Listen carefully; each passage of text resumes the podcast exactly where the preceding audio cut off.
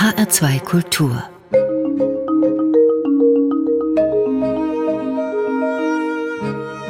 Doppelkopf Heute am Tisch mit Ulrike Sprenger. Sie ist seit 2005 Professorin für romanische Literaturen und allgemeine Literaturwissenschaften an der Universität Konstanz und Proustianerin durch und durch. Gastgeber ist Peter Henning. Guten Tag, Frau Sprenger. Guten Tag, Herr Henning. Frau Sprenger, heute vor 100 Jahren ist Marcel Proust verstorben. Er ist der Verfasser des siebenbändigen Romanwerks Auf der Suche nach der verlorenen Zeit. Wie lebendig ist Ihrer Einschätzung nach sein Werk heute? Sein Werk ist sehr lebendig, so lebendig, wie er es sich gewünscht hätte, denke ich. Es wird viel gelesen, es wird äh, viel bewundert als ein Monument der Literatur. Das ist etwas, was er selbst ähm, vielleicht abgelehnt hätte. Genau das wollte er eigentlich nicht. Er wollte gelesen werden. Und äh, gelesen wird er noch und gelesen wird er vor allem jetzt wieder zu den äh, Gedenktagen. Wir befinden uns ja im Augenblick in einer Zeit, ähm, die sehr stark in ihrer Not und in ihrer Krisenhaftigkeit versucht, Punkte in der Geschichte zu finden, an denen sie sich orientieren kann und an denen sie ihre eigenen Probleme spiegeln kann. Und ich denke, dazu ist so ein Werk wie Prousts monumentales Romanwerk geeignet, weil er ein ungeheuer scharfer Beobachter einer untergehenden Gesellschaft ist und ein Beobachter im Alltag dieser untergehenden Gesellschaft. Die politischen großen Verwerfungen interessieren ihn weniger. Es interessiert ihn, äh, wie die Lebensweise der Menschen, wie die Menschen selbst darauf reagieren. Proust spielt in Ihrem Leben eine große Rolle. Sie haben 1995 Ihre Dissertation über das Thema Stimme und Schrift, inszenierte Mündlichkeit in Prousts Auf der Suche nach der verlorenen Zeit geschrieben und gelten nicht erst seit Erscheinen Ihres, wie ich finde, wundervollen Proust-ABC als eine der profundesten Kennerinnen des Werks von Proust hierzulande. Sagen Sie uns doch mal, wann und wie hat Ihre Faszination für Proust eigentlich begonnen? Das war eigentlich gar nicht, äh, gar kein Offenbarungserlebnis, äh, so wie Proust das selber gerne geschildert hätte, sondern äh, ganz profan im Rahmen meines Studiums, meines Studiums der französischen Literatur. Und ich hatte ein Seminar belegt zu einem Band der verlorenen Zeit und zwar gar nicht zum ersten. Ich bin also gar nicht am Anfang eingestiegen, sondern habe zuerst den Band Albertine Disparu auf Deutsch äh, Die Flüchtige gelesen, La Fugitive. Und der hat es mir angetan, weil äh, ich glaube ich auch in einem Alter war, in dem man immer noch sehr stark die eigene Identität sucht, aber vor allem auch versucht zu begreifen, äh, wie man einen anderen einschätzt, wie man ihm äh, Botschaften entlockt, wie man ihn zu verstehen hat, wie man merkt, dass jemand einem gewogen ist oder dass er einen gar liebt oder dass man ihn liebt. Also diese ganzen sehr offenen Fragen des menschlichen Kontakts und dessen, was wie Proust es sagen würde, was für ein Universum ist der andere? Aus welchem Universum blickt er mich an? Äh, diese Fragen, die haben mich sofort gefangen genommen und ich habe dann angefangen, den Roman von Anfang an zu lesen. Und als Sie das sozusagen Ihren Blick in dieses Werk vertieft haben, man hat ja dann den Eindruck, wenn man sozusagen zurückblickt, auch in Ihre Biografie, also der hat Sie dann ab da eigentlich bisher durch Ihr Leben begleitet.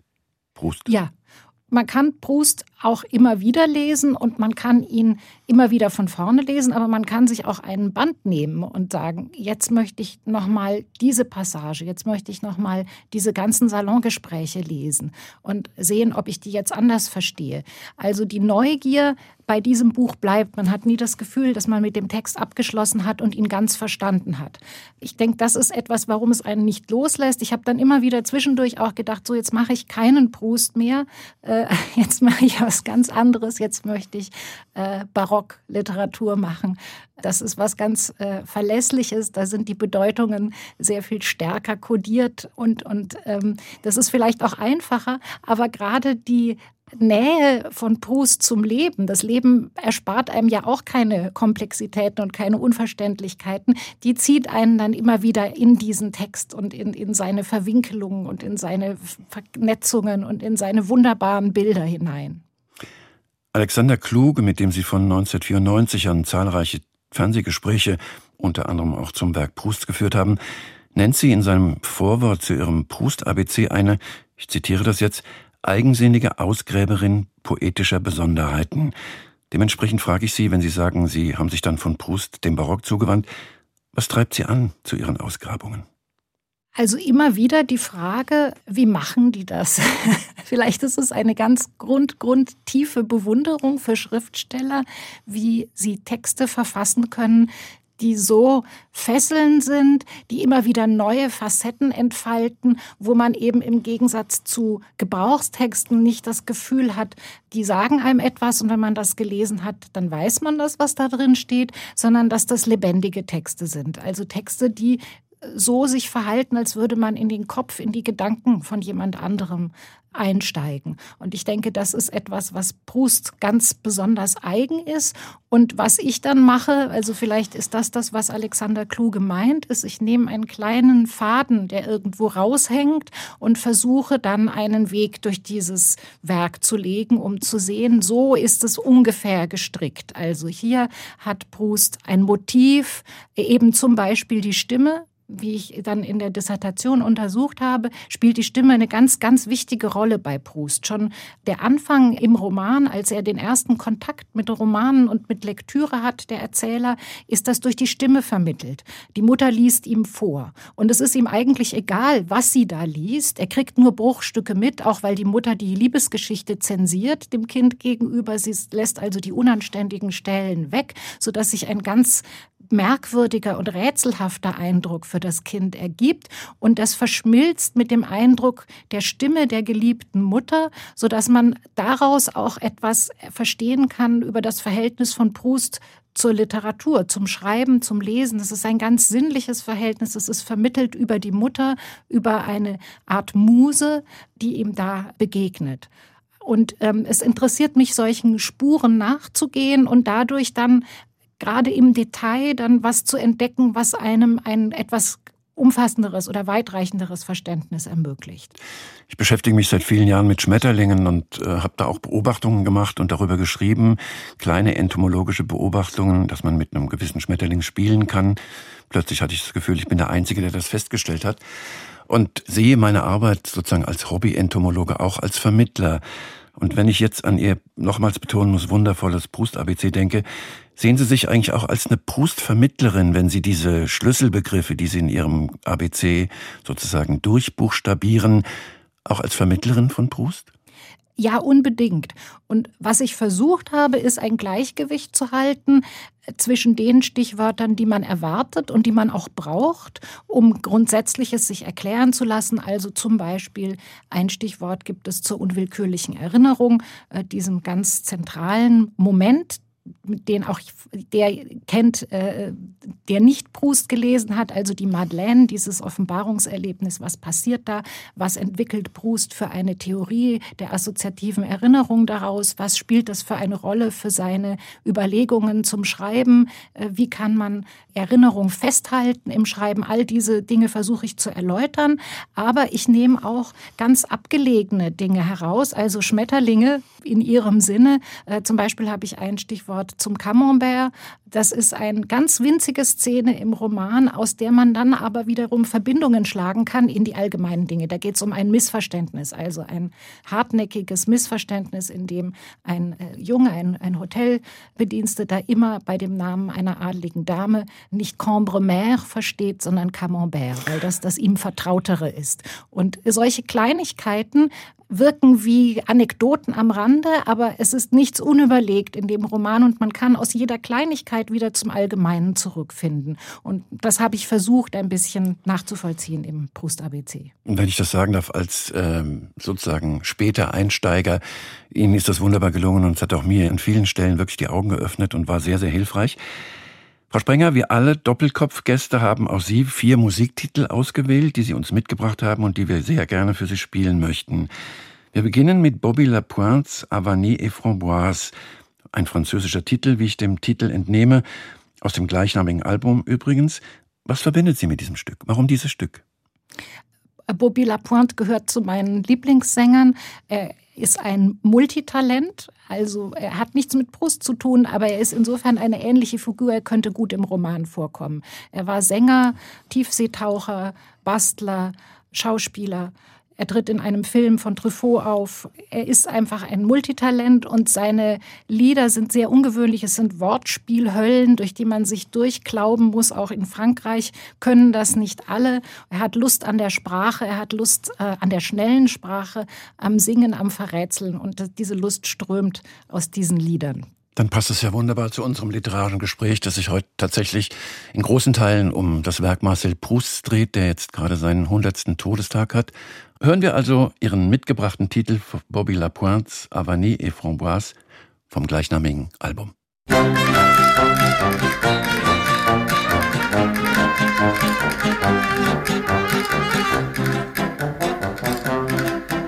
Au pays d'Aragon, il y avait une fille qui aimait le glace citron et vanille. Au pays de, Castille, il y avait un garçon qui vendait des glaces vanille et citron. Moi j'aime mieux les glaces au chocolat pour le bras. Mais chez mon pâtissier, il n'y en a plus, c'est vendu. C'est pourquoi je n'en ai pas pris, tant pis pour lui. Et j'ai mangé pour tout dessert du camembert. Le camembert, c'est bon quand c'est bien fait, vive l'amour. À ce propos, revenons à nos moutons. Wir hörten von Bobby Lapointes Avanie et Framboise, der erste Titel, den uns Ulrike Sprenger mitgebracht hat, vom gleichnamigen Album. Sie hören die Sendung Doppelkopf auf HR2 Kultur. Wie gesagt, Gast ist heute Ulrike Sprenger. Sie ist Professorin für romanische Literaturen und Literaturwissenschaften an der Universität Konstanz und eine große Proust-Kennerin, die sich seit mehr als einem Vierteljahrhundert damit beschäftigt. Und wir sprechen darüber, weil sich, wie gesagt, heute der Tod des großen Schriftstellers zum hundertsten Mal jährt. Frau Sprenger, der Prager Franz Kafka verdichtete als erster die symbolistischen Effekte menschlicher Angst und Albträume zu beklemmenden literarischen Visionen des Ausgeliefertseins des Einzelnen an terroristische Macht- und Bürokratieapparate. James Joyce, zweiter, der große Ire, etablierte mit seinem Ulysses das als innerer Monolog bezeichnete Selbstgespräch in der Literatur seiner Zeit. Und nun kommen wir zu Proust, dem großen dritten Erneuerer. Proust schließlich führte die Kategorie der Erinnerung in sie ein, mit deren Hilfe er sich auf die Suche nach der verlorenen Zeit, aber auch nach der verlorenen Kindheit machte. Können Sie für nicht Proust-Kenner einfach mal erläutern, wie er mit dem Begriff der Erinnerung umgeht und warum sie bei ihm in seinem Werk so zentral ist. Ich glaube, am einfachsten ist es, weil wir alle solche Momente auch kennen, wenn wir genau erstmal mit der Unfähigkeit, sich zu erinnern, beginnen. So beginnt nämlich der Roman. Er beginnt damit, dass jemand erwacht und das Gefühl hat, er kann sich überhaupt nicht orientieren. Er, er, hat das Gefühl, mal in dem einen, mal in dem anderen Zimmer zu liegen, das er aus seinem Leben kennt und weder Zeit noch Raum zuordnen zu können. Und als er dann erwacht, ist dieses Gefühl der Desorientiertheit weg, dafür aber auch die Erinnerung nicht greifbar. Also das heißt, wir haben im Traum, im Aufwachen, in solchen Zwischenstadien manchmal das Gefühl, dass die Vergangenheit noch da ist, aber wenn wir wach sind, wenn wir funktionieren im Alltag, dann ist die Erinnerung nicht da und es gibt bestimmte privilegierte Momente, wo sie uns plötzlich überfällt. Und solche Momente kennt, glaube ich, jeder. Das ist die der assoziativen Erinnerung. Das ist das, was sich dem Erzähler offenbart, als er in eine Madeleine beißt, die in Tee getunkt wurde und ihn das an einen Moment in seiner Kindheit erinnert. Und dann entsteht aus diesem sinnlichen Moment, aus diesem Geschmack und dieser Konsistenz des Gebäcks in Flüssigkeit, ersteht die Erinnerung wieder auf. Aber ich denke, viel wesentlicher als dieses Moment der Erinnerung, das natürlich dann den ganzen Roman trägt und ermöglicht, ist die immer wieder aufflackernde oder wiederkehrende Unfähigkeit, sich zu erinnern. Also eben nicht bewusst die Vergangenheit wieder auferstehen lassen zu können, nicht bewusst alles rekonstruieren zu können, was man erlebt hat. Also insofern auch eine sehr leidvolle Erfahrung. Sie haben mit Kafka angefangen. Es ist eine Erfahrung der Not, nicht nur eine Erfahrung der Offenbarung und des Glücks, ähm, sondern eben genau das, das Leben ab einem gewissen Punkt einem nur noch in einzelnen Momenten das Glück gönnt, das zu erfassen, was man war und was man erlebt hat. Und dass man diese Momente fassen muss und dass man sie im Falle von Proust in ein Kunstwerk umformen kann. Das heißt für den ganz normalen Bürger, was ja tatsächlich so ist, raube uns die Erinnerung, dann raubst du uns unser Leben. In der Tat. Und es reicht auch nicht, sich zu erinnern, man muss fühlen. Das ist auch ein ganz wichtiger Punkt. Es ist ja eine Art Wahrnehmungstheorie tatsächlich in der äh, Recherche enthalten. Das heißt, die Suche, es muss eine aktive Suche sein. Man muss verstehen, warum einen das Erinnern mit Glück erfüllt. Es reicht nicht, dass man sich diesem Glück hingibt, wie er das tut in dem Moment, in dem er die Madeleine kostet, sondern er spürt dann für den Rest des Romans dem nach, was dieses Glücksgefühl ausmacht und findet heraus, dass es eben nicht so sehr die Madeleine selbst ist, auch nicht unbedingt, dass die Mutter sie ihm damals gereicht hat, sondern dass er sich selbst in einem anderen Zustand wiederfindet, dass er in der Erinnerung plötzlich merkt, wer er damals war, das Kind, das er damals war und dass dieses Kind noch in ihm lebt. Es ist also nicht nur eine Erfahrung der Wiederherstellung und der Vervollständigung oder der Vollkommenheit, sondern es ist auch die Erfahrung, dass wir in jedem Moment unseres Lebens andere sind, die verschwinden und die uns dann in einigen glücklichen Momenten plötzlich wieder zugeführt werden können oder die wir plötzlich wieder erkennen. Mhm. Und das ist die Arbeit, die dahinter steckt. Erinnern ist Arbeit, so wie Schreiben auch Arbeit ist für mhm. Proust. Sehr interessant, was Sie sagen. Das steht sozusagen, steht eigentlich dann Proust komplett dem gegenüber, wenn wir immer diese, diese Gurus, die uns predigen, lebe jetzt und im Augenblick und dein Glück wird vollkommen sein, das steht dem ja im Grunde genommen vollkommen entgegen. Er will beides zusammenführen. Man muss dazu sagen, Proust hat das auch kultiviert, so ein bisschen nicht mehr zu leben in dem Moment, wo er schreibt. Er hat sich dann ja ganz dem Schreiben gewidmet, das berühmte Korkzimmer, in das er sich eingeschlossen hat, äh, das keinen Eindruck mehr von außen einlässt. Das ist aber ein bisschen ein Mythos, den er selbst gerne kultiviert hat. Er hat durchaus das Leben noch gepflegt. Also Erinnern schließt das Leben nicht aus, aber es gibt dem Leben erst eine Bedeutung. Erst wenn wir verstehen, welche Figuren, welche Personen wir waren, wenn wir wissen, wie wir damals dachten, wenn wir wissen, warum wir etwas empfunden haben, das können wir manchmal erst im Nachhinein verstehen, dann rundet sich unser subjektives Universum. Das ist etwas, an das er ganz unbedingt glaubt, dieses Universum, das jeder Einzelne darstellt und das immer weiter wächst, je länger wir leben. Und in dem bestimmte Dinge sich zusammenfügen zu einer ganz eigenen und ganz individuellen Erlebniswelt, eben zu einer subjektiven Welt, die niemand anderem vermittelbar ist, außer eben, eben durch einen Roman. Also man rechnete oder man erwartet ja im Grunde genommen auch von der Literatur, dass sie uns besser, klüger, weitblickender macht. Das heißt tatsächlich, wir können uns erinnern lernen, wenn wir Proust lesen? Ja, also ich denke vor allem zunächst, das findet in, wie alles Lernen in verschiedenen Schritten statt. Zunächst lernen wir, wie wir funktionieren und dass wir anders funktionieren, als wir denken. Das ist ja immer ganz heilsam, wenn man das äh, beigebracht bekommt, dass man eben nicht so die eigene Erinnerung und die eigene Vergangenheit verfügbar hat, wie man das denkt. Der grundsätzliche Trick ist ja auch, dass Proust uns nicht seine Biografie erzählt. Es ist ja keine Autobiografie, sondern es ist eine fiktive Autobiografie, also ein unerhörtes Experiment. Es ist die Autobiografie einer erdachten Person. Da sind durchaus Elemente aus Prousts Leben drin, aber äh, es ist die Autobiografie einer, einer Erzählerfigur.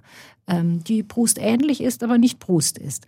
Und genau darüber begreifen wir eben auch, dass es gar nicht darum geht, die Vergangenheit einer Figur zu erzählen, sondern darum, wie wir mit Vergangenheit umgehen, wie wir erinnern, wie wir wahrnehmen, wie wir erzählen, wie wir vergessen, wie wir lieben äh, und dass das alles mit dem eingeschränkten Vermögen auch unserer Wahrnehmung zusammenhängt. Oder auch vielleicht mit der Wankelmütigkeit, mit der Flüchtigkeit, um diesen einen Romantitel wieder aufzunehmen. Wir sehen das einmal so und das andere mal so. Und vielleicht passen manche Eindrücke nicht zusammen und einmal ist der eine in unserem Leben dominant und mal der andere. Und, und einerseits das Schöne dieser Variationen, aber auch das Leid dieser Variationen, zum Beispiel in der Liebe, dass wir nie der gleiche sein können, dass auch unser Gegenüber nie der gleiche ist. Äh, das ist etwas, was sehr wahr ist und was, denke ich, äh, uns unbedingt lehrt, wie wir funktionieren. Bevor wir weitersprechen über Proust und ihren Blick auf sein Werk und sein Leben, hören wir doch den zweiten mitgebrachten Titel 17 Hippies mit ihrem Song Adieu vom Album Eldorado. Warum haben Sie diesen Titel ausgewählt? Ich mag dieses Lied sehr. Es ist ein Lied, das mich melancholisch macht auf angenehme Art. Ähm, ich finde es ungeheuer traurig, aber auch tröstlich. Es, hat einen ganz offenen Text. Es ist ein Abschied. Und ich denke, man kann ihn mit jedem Abschied, den man nehmen muss, verbinden. Und als kleines Detail, die Sängerin ist Romanistin und äh, spricht auch ausgezeichnet Französisch. Na wunderbar. Dann lauschen wir den 17 Hippies. Ich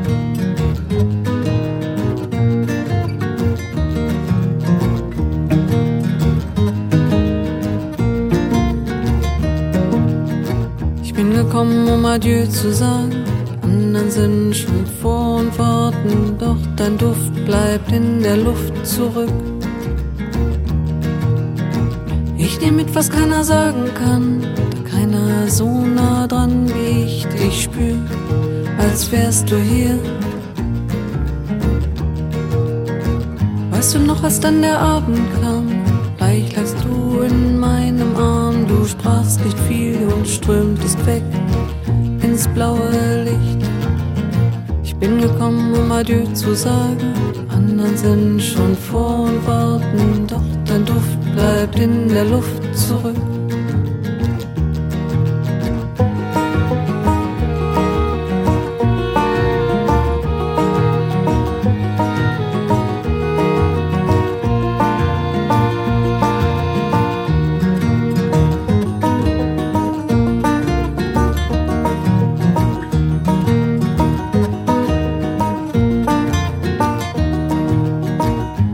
Was du mir verrietst, dass du in meinen Armen bliebst, du sagtest nur, ich will die Nacht von dir.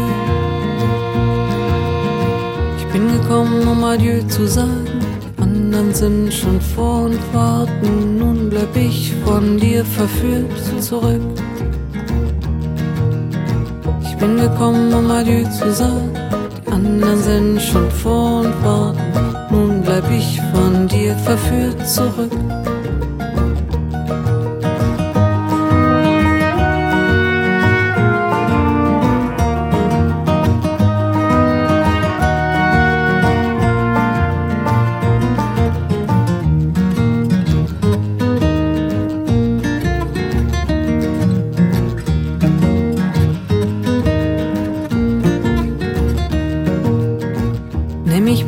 Lass das alles hier.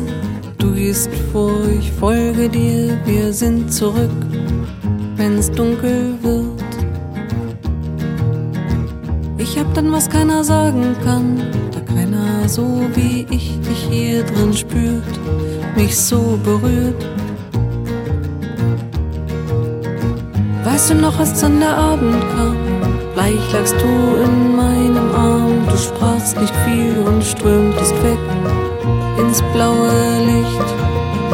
Ich bin gekommen, um Adieu zu sagen, anderen sind schon vor und warten, doch dein Duft bleibt in der Luft zurück.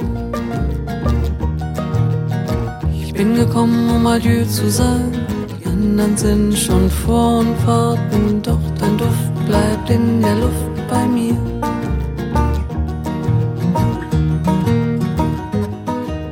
Das war der Titel Adieu von den 17 Hippies vom Album Eldorado. Und äh, Sie hören den Doppelkopf heute am Tisch mit der Romanistin, Professorin, Prustkennerin und Gedankenausgräberin Ulrike Sprenger in Konstanz. Übrigens, Sie können diesen Doppelkopf in der ARD-Mediathek, dort ist er nämlich hinterlegt, somit jederzeit nochmal nachhören, wenn Sie jetzt aus dem Gespräch aussteigen mussten, wenn Sie nicht weiterhören konnten. Dort liegt es, wie gesagt, für Sie abrufbar bereit. Wir sprechen mit Ulrike Sprenger über Marcel Proust, dessen Todestag sich heute am Tag dieser Sendung zum hundertsten Mal jährt. Und der Begriff des Todes spielt im Werk von Marcel Proust eine große Rolle. Können Sie mir erläutern, in welcher Richtung und inwiefern? Tod ist Verlust. Und auch im ganzen Roman geht es immer wieder um Verlust, um den Verlust von geliebten Personen. Und eine der ergreifendsten Szenen des ganzen Romans ist der Tod der Großmutter des Erzählers gleich zu Beginn des Romans. Er sieht sie selbst sterben, aber den Blick auf die sterbende Großmutter, den bekommen wir vor allem vermittelt durch ihre Tochter, durch die Mutter des Erzählers, die eine nahezu symbiotische Beziehung mit ihrer Mutter führt und die von dem Schmerz über diesen Tod, ähm, er schreibt es, wie ein nasses Blatt im Wind hin und her geweht ist, also die ihr eigenes Leben zu verlieren scheint, scheint mit dem Tod dieser geliebten Großmutter. Proust spiegelt darin durchaus seine Erlebnisse, seine Erfahrungen beim recht frühen Tod seiner eigenen Mutter, an die er sehr, sehr eng gebunden war. Und was vor allem auffällt, ist, dass er in dieser dass er es versteht, als Schriftsteller in dieser Todesszene einerseits diesen tiefen Schmerz auszudrücken und andererseits es schafft, tatsächlich dann satirische Gesellschaftsbeobachtungen damit zu verbinden. Also zum Beispiel kommt um seine mit sein Mitgefühl und seine Kondolenz auszudrücken, der Duc de Guermantes, also ein benachbarter Adeliger, zu Besuch. Und er beschreibt auf wunderbare Weise, wie dieser glaubt, dass äh, seine Kondolenz jetzt äh, in irgendeiner Weise etwas bewirken, trösten oder als wertvolle Beigabe, wertvolle Gabe wahrgenommen werden könnte. Und die Mutter ist in einem Zustand, in dem sie nicht mal sein, ihn, geschweige denn seine Kratzfüße im Vorzimmer wahrnehmen kann. Also das heißt auch hier wieder der tiefe Schmerz, der begleitet ist vom scheinbar banalen Alltag, von Eitelkeiten, von anderen Dingen und dieses Nebeneinander des ganz Verschiedenen, das immer gleichzeitig auch in unserer Wahrnehmung ist, das kann er ganz wunderbar auch in dieser Todesszene zeigen. Das heißt, er beschwört im Grunde genommen das Unaushaltbare und schafft es trotzdem, uns Trost zu spenden? Ja, Trost darin, dass wir das alle ertragen müssen, dass wir das kennen, Trost darin auch, dass er vollständig offen lässt, wohin diese Sterbenden gehen. Es gibt mehrere Sterbeszenen, auch beim Schriftsteller Bergott, den er sehr viel später im Roman sterben mhm. lässt. Ist klar, dass sie irgendwo hingehen, aber dass es völlig offen ist und dass da, wo sie sind, wir sie nicht mehr interessieren und der Alltag, aber wir an diesen Alltag ganz gebunden sind und uns auch nicht davon lösen können. Also diese, diese Trennung der Welten, die zeigt er, die ist schmerzhaft, aber andererseits feiert der Roman ja auch diese Gebundenheit an die Banalitäten, die Schönheiten, die Nöte des Alltags. Ich habe auf meiner eigenen Detektiverei in Sachen Proust bin ich auf einen kleinen, wundervollen Band gestoßen von einem Schriftsteller und Maler, einem polnischen Józef Czapski, das heißt Proust. Das sind Vorträge, die er 1940 in einem Lager in Polen gehalten hat. Und dort waren von 3000 Soldaten, haben 98 überlebt. Und unter ihnen waren Mediziner, Chemiker, Historiker, Ingenieure, Schriftsteller und Journalisten. Und er hat sozusagen ohne ein Manuskript ihnen wundervolle, großartige Vorträge gehalten. Und so auch einen über Proust. Und im Zuge dieses Proust-Vortrags spricht er mit Blick auf Proust von einem so völligen Fehlen jeder Parteilichkeit, einem Willen, die widersprüchlichsten Seelenzustände zu erfassen, einer Fähigkeit, auch im gemeinsten Menschen edle, ja nahezu erhabene Regungen und bei den reinsten niedrige Impulse zu entdecken, dass ein Werk auf uns wirkt, wie das Leben selbst, durch ein Bewusstsein filtriert und erhält, das sehr viel gerechter und klarer ist als das unsere. Das sind sehr schöne Zeilen. Und Sie, die sich, wenn ich Ihnen so zuhöre, ich könnte Ihnen, wenn ich das privat sagen darf, stundenlang zuhören, weil das so erhellend und so wundervoll formuliert ist. Sie beschäftigen, wie ich es eingangs schon sagte, seit mehr als 25 Jahren mit diesem Schriftsteller, neben anderen natürlich, aber hat sich eigentlich Ihr Blick im Zuge dieser 25 Jahre auf ihn stark verändert oder bestätigt? Er hat sich sehr stark verändert. Ich denke, dass das ganz im Sinne Prousts ist, und das ist ein ganz wunderbares Zitat übrigens, was Sie gerade vorgelesen haben. Die Unparteilichkeit ist ihm ja auch vorgeworfen worden. Eben dort, wo er natürlich auch politisch sich hätte engagieren können oder äh, politisch man etwas erwartet hätte von ihm, also zum Beispiel im Blick auf den Antisemitismus, der in der Zeit, äh, zu der der Roman spielt, erstarkt. Genau das versucht er zu vermeiden. Er nimmt Stellung, aber er will beobachten. Er ist ein Beobachter und ein Beschreiber. Und insofern trifft dieses Zitat genau diese Haltung sehr gut. Er beobachtet den Antisemitismus und dazu braucht er einen Erzähler, der selbst kein Jude ist, sondern der von außen oder von einer relativ neutralen Perspektive aus diese Dinge beobachtet.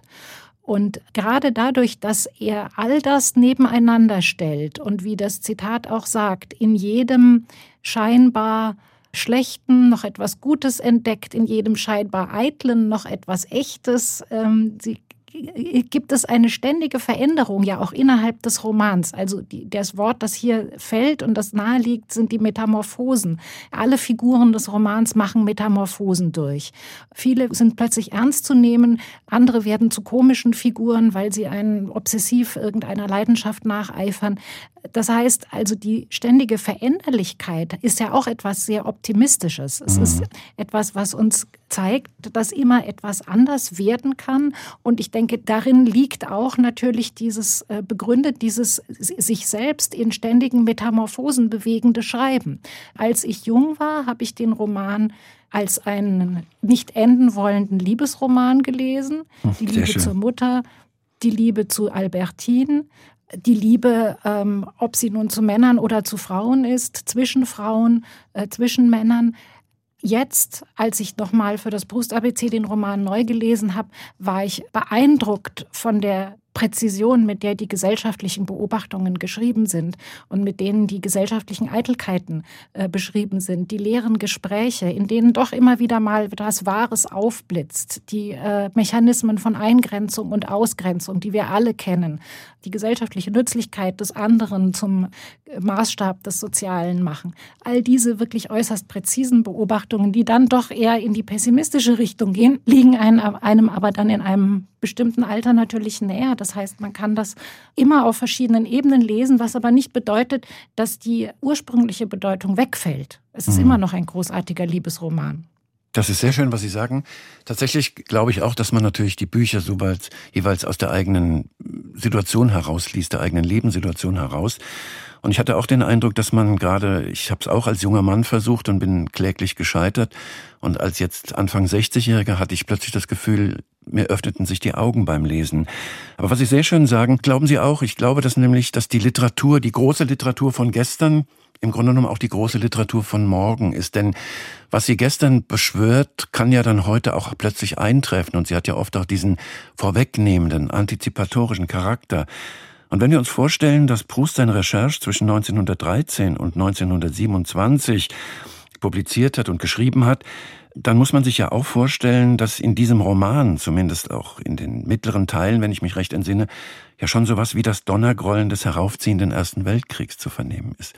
Wie aktuell ist dieses Werk heute für uns, mit Blick zum Beispiel auf den Krieg in der Ukraine?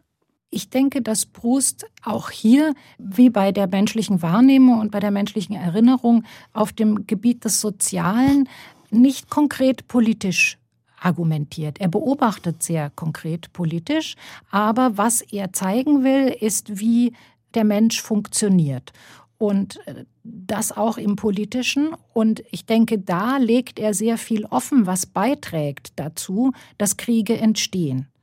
ein ganz wichtiger Punkt bei ihm ist in seiner doch eher pessimistischen Anthropologie, also seiner eher pessimistischen Wahrnehmung des Menschen, die tatsächlich auch am Barock anknüpft, dass die Egozentrik das ist, was den sozialen Umgang bestimmt, dass die nur durch Liebe abgemildert werden kann, aber auch nur abgemildert. Sie ist sozusagen die stärkste Leidenschaft und der stärkste Trieb des Menschen, sich selbst an die Spitze zu stellen, sich selbst an der Spitze des Universums zu sehen und dem alles zu unterwerfen, was ihm begegnet.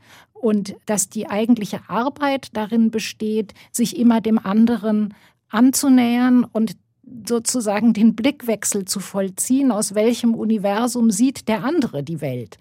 Das ist sehr schwer.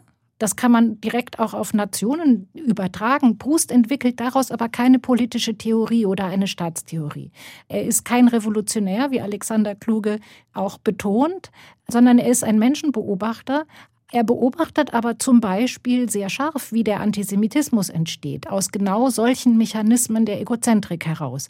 Dass nämlich die Salonière, also die maßgeblichen, die kulturbestimmenden Salondamen der damaligen Zeit spüren, dass da was in der Luft liegt und dass sie profitieren können von diesem in der Luft liegenden Antisemitismus, indem sie sich nämlich entscheiden, ob sie jetzt zum Beispiel für oder gegen Dreyfus Stellung beziehen, also diesen angeklagten jüdischen Hauptmann aus der französischen Armee, und ob mhm. sie damit ihren Salon für wichtige Leute attraktiver machen oder weniger attraktiv.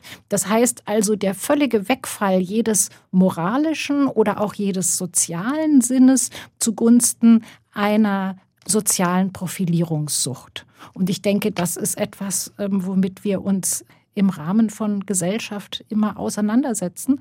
Und wir müssen, denke ich, wahrnehmen, dass das so ist und wahrnehmen, dass es Institutionen braucht, die diese Kräfte in Schach hält. Tatsächlich kommen wir mit Ihrem dritten Musiktitel, den Sie mitgebracht bzw. sich gewünscht haben, nämlich einem Stück von Miles Davis. Es heißt Backyard Ritual zu einem anderen, und ich finde, Proust ist das gewesen, zu einem Revolutionär beispielsweise des Trompetenspiels. Ich habe den selbst noch live in der Frankfurter Alten Oper gesehen und war beeindruckt. Haben Sie ein besonderes Verhältnis zu Miles Davis oder dieser Art des Jazz? Das ist etwas, was mir durch meinen Mann nahegebracht wurde, muss ich hier sagen. Er ist ein großer Kenner. Er hat Miles Davis auch noch selbst erlebt und ich habe das sehr viel gehört zu einer Zeit, als ich auch viel Proust gelesen habe. Und es mag auf den ersten Blick nicht verbunden wirken, aber diese Fähigkeit, verschiedene Motive, das ist ja die Struktur des Jazz, also verschiedene Motive zu wiederholen, in ein neues Verhältnis zueinander zu setzen und insgesamt dann zu einem ungeheuren rhythmischen Erlebnis zu machen das ist, denke ich, etwas, was mir daran auch gefällt, so wie es mir an Proust gefällt, auch wenn das sich nicht ähnelt. Na wunderbar. Dann hören wir von Miles Davis Backyard Ritual.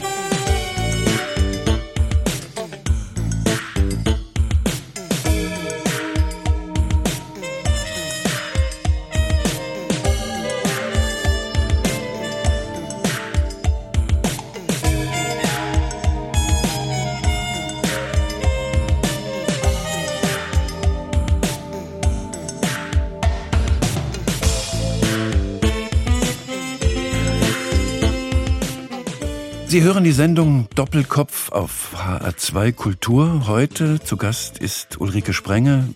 Sie ist, wie gesagt, seit 2005 Professorin für romanische Literaturen und Literaturwissenschaften an der Universität in Konstanz und eine ausgemachte Proust-Kennerin. Wir unterhalten uns heute über Proust, über sein Werk, über seine Bedeutung, über seine Nachwirkung und Wirkung für die Zukunft.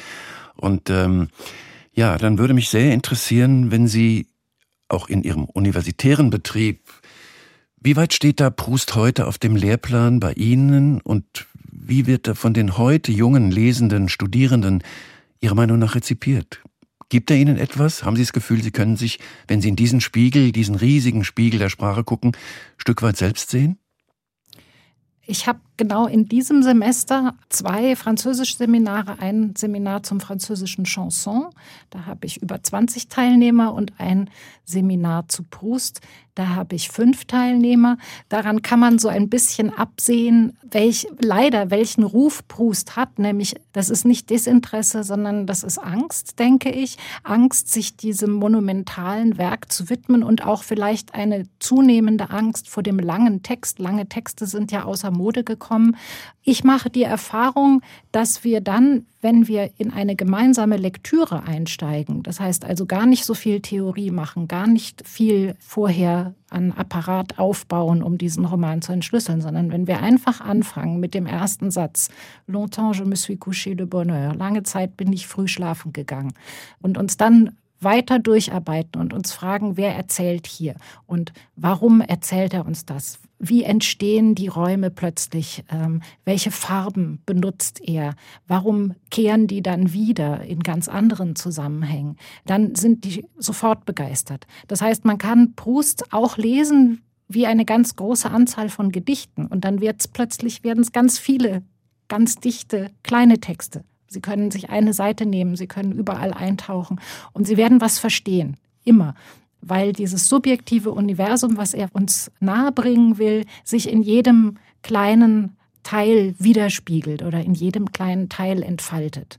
Und ich habe äh, die fünf, die bleiben dann auch dabei. Also ich habe das schon öfter erlebt. Die lesen dann weiter und da gibt es auch immer welche, die Proust schon kennen, aber es gibt auch welche, die ganz neu einsteigen. Und wer einmal da den Zugang gefunden hat, der bleibt auch dabei. Das Interessante, dass auch heute noch, wenn man mit verschiedenen gestandenen Lesern oder Leserinnen spricht, die über einen großen leserinnen eigenen Lesekanon verfügen, die sagen dann immer, ja, aber bei Proust kam ich nicht über die ersten zehn Seiten hinweg. Und wenn man daran denkt, dass beispielsweise, ich habe das mal nachgeschlagen oder geguckt, Anatole France sagte, glaube ich, am Anfang, als der erste Band erschien, das Leben sei einfach zu kurz, um Proust zu lesen. Später aber dann, als sozusagen klar wurde oder man begriffen hat, was dieser Proust da eigentlich tut, dann spricht der Philosoph Ortega y Gasset sprach dann plötzlich von dem größten Erfinder, ohne dessen Werk in der literarischen Entwicklung ein großes Loch zu sehen sei. Immer wieder fanden sich, also selbst, selbst André Gide, der ja seinen Roman, der für den Abdruck angeboten wurde, ablehnte und die man später wohl erfuhr, auch ungelesen ablehnte, bezeichnete das später als größten Fehler und Irrtum seines Lebens. Also, was ist es denn eigentlich? Ist es einfach der Blick hinauf auf einen Zehntausender, von dem man glaubt, den kann ich nie besteigen? Oder was ist es, was ihn heute immer noch so für viele schwer zugänglich macht? Also das ist die Kehrseite oder die Schattenseite des Ruhms, denke ich. Also so wie Proust ihn auch selber beschreibt. Wenn ein Werk mal in den Kanon der großen Weltliteratur eingegangen ist, da gibt es ja genug Begriffe, mit denen man das beschreiben kann. Und Proust und sein Roman, das ist Weltliteratur, ähm, dann kommt da, das ist dann eigentlich eher eine Barriere als eine Öffnung. Also dieser Begriff der Weltliteratur, der erlegt ja dem Leser auch ungeheuren Anspruch auf, dass er jetzt, also wenn er das nicht versteht, keinen Zugang zur Weltliteratur hat oder keinen Zugang zur Welt. Schon das macht erstmal eine, mhm. eine Hürde oder Berührungsangst, denke ich. Und Monty Python haben sich über diesen Ruf, also über dieses, diese Monumenthaftigkeit ja sehr schön lustig gemacht in ihrem Sketch uh, The Summarized Proust Competition. Also sie machen einen Wettbewerb, wer Proust am besten zusammenfassen kann, was natürlich völlig widersinnig ist bei einem Werk, was sich mit der Prozesshaftigkeit des äh, Erinnerns äh, auseinandersetzt. Und das muss dann auch noch gesungen sein. Oder nein, es wird gesungen, genau. Also ein Chor beteiligt sich an dem Wettbewerb und versucht zu singen, das dann, was äh, da passiert. Und sie kommen also nur bis dahin, dass da ein, eine Figur vorkommt, die Swan heißt. Also selbst die, die nicht lesen müssen, über Proust sprechen, kann man aus diesem Sketch sehen. Und das wird dem Roman zum Verhängnis. Dieser Ruhm, der ihm vorhereilt und die Angst, die daraus entsteht, gegebenenfalls dem nicht gewachsen zu sein.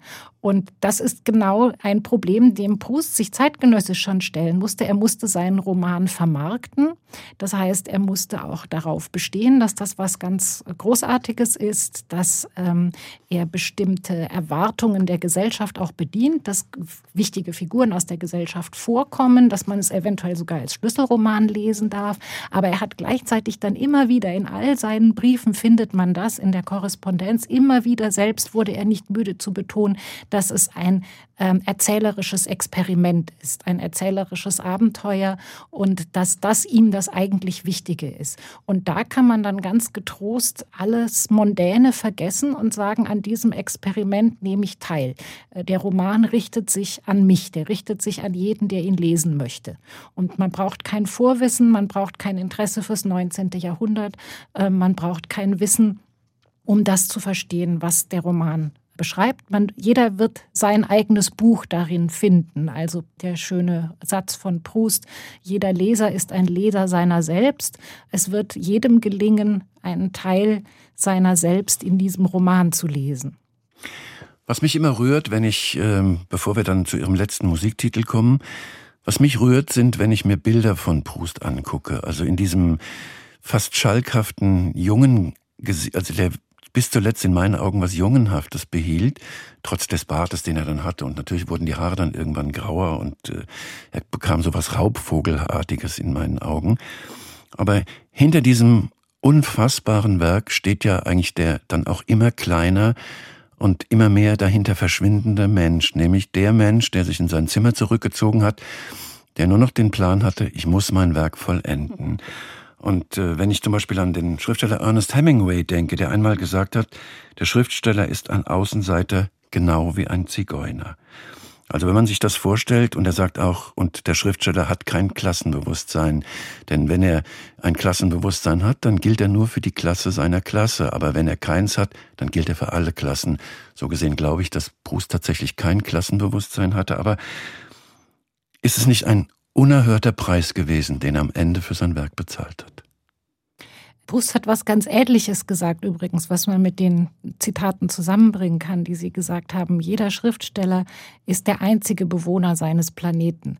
Also, das ist ein ähnliches Einsamkeitsurteil hier. Äh, ich denke, man muss sich dem traurigen Gedanken stellen, dass wir Proust, den Menschen, nicht mehr kennenlernen können und dass er gestorben ist und tot ist, dass wir aber ein Werk lesen können, das ein Teil dessen, was sein Leben ausgemacht hat, bestimmt und was im Lesen dann größer wird als das, was er war, insofern wir unseres hinzutun. Also das ist ja das Schöne am Lesen. Das Lesen ist etwas, was zwischen drei Dingen stattfindet, zwischen einem Autor, zwischen einem Buch und einem Leser und es entsteht bei jedem Lesen etwas völlig Neues. Dass der Autor davon nichts mehr hat, dass er nicht mehr lebt und dass die, die ihn geliebt haben und die er geliebt hat, nicht mehr leben, das wird davon nicht berührt. Und das hat Proust auch selbst sehr bitter formuliert. Es gibt sozusagen zwei Arten des Todes. Es gibt den Tod des Menschen der ist nicht aufzuheben und der ist, und darüber wird man auch nicht getröstet durch das Werk. Er vergleicht das mit der Liebe. Es ist in der Liebe auch so, ähm, dass wir, solange wir lieben, äh, wir uns vorstellen können, wie wir uns an der Person, die wir lieben, zum Beispiel rächen für Unrecht, wenn wir sie nicht mehr lieben. Wenn wir sie nicht mehr lieben, ist sie uns aber egal. Das heißt, das Ganze ist vollkommen unsinnig, sich das zu überlegen. Und ähnlich unsinnig sind Überlegungen laut Proust zum eigenen Nachleben oder zum eigenen Ruhm. Wenn wir Ruhm haben, wenn wir Nachleben haben, sind wir tot und es geht uns nichts mehr an und es kann uns auch nicht mehr interessieren. Er zieht da durchaus eine sehr scharfe Grenze. Das ist sehr wenig romantisch äh, von ihm gedacht. Aber wir haben eben doch den Roman. Ähm, dieses großäugige Kind, was mich auch sehr rührt, das Kinderfoto, den Mann mit den schweren, dunklen Augenschatten und diesem äh, auch sehr einsamen Blick, den können wir nicht kennenlernen. Aber wir können ein bisschen ahnen, was ihn beschäftigt hat. Und er hat es geschafft, uns einen neuen Blick zu schenken. Das ist etwas Großartiges, auch wenn er es nicht mehr erleben kann. Und doch noch, wie gesagt, noch eine allerletzte Frage.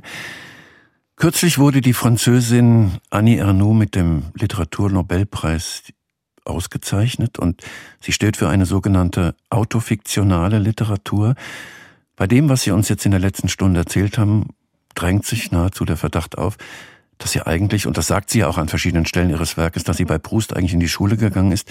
So gesehen ist eigentlich Marcel Proust der Erfinder der Autofiktion? Unbedingt. Die Autofiktion ist ja ein Begriff, der auch relativ jung ist und für eine bestimmte Form der Literatur, die eben aber auch natürlich besonders sehr sozial orientiert ist, äh, die ist die Autofiktion. Ohne Proust ist die Autofiktion nicht denkbar. Und ich denke, auch jeder französische Romanschriftsteller muss sich implizit oder explizit mit Proust auseinandersetzen. Und Annie Arnaud hat da sicher keine Ausnahme gemacht und sie beruft sich ja selbst auch auf ihn.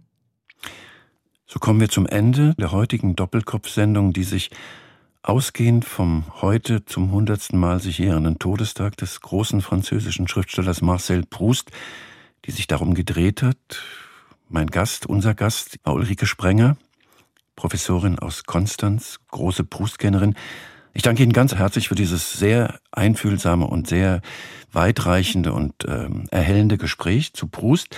Sie haben uns als letzten Titel von der Sängerin Barbara das Stück Göttingen und Sie wollten da gerne oder möchten gerne die Originalversion von 1967 hören.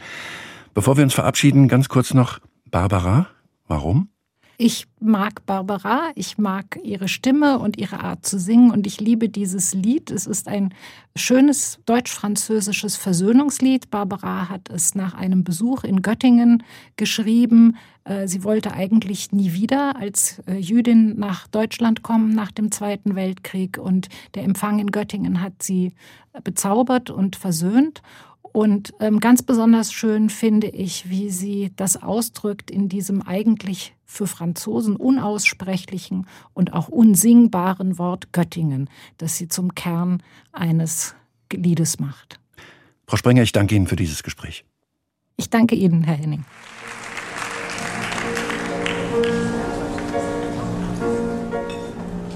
Bien sûr, ce n'est pas la Seine, ce n'est pas le bois de Vincennes. que c'est bien joli tout de même. À Göttingen, à Göttingen, pas de quai, pas de rengaine, qui se lamente et qui se traîne.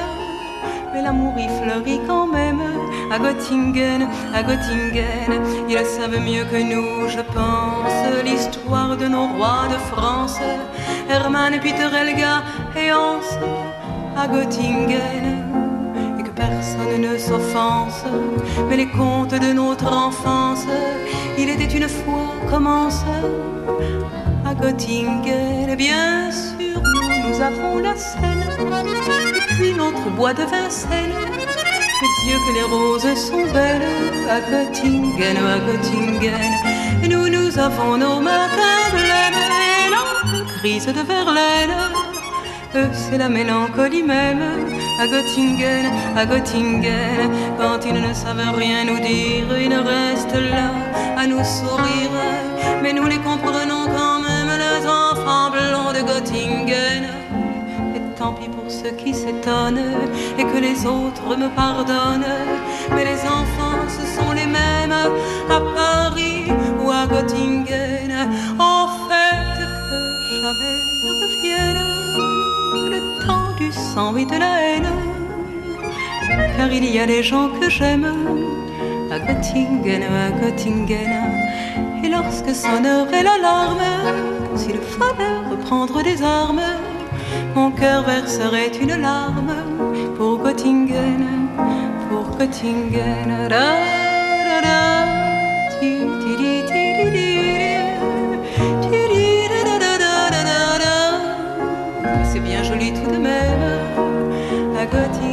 à Göttingen.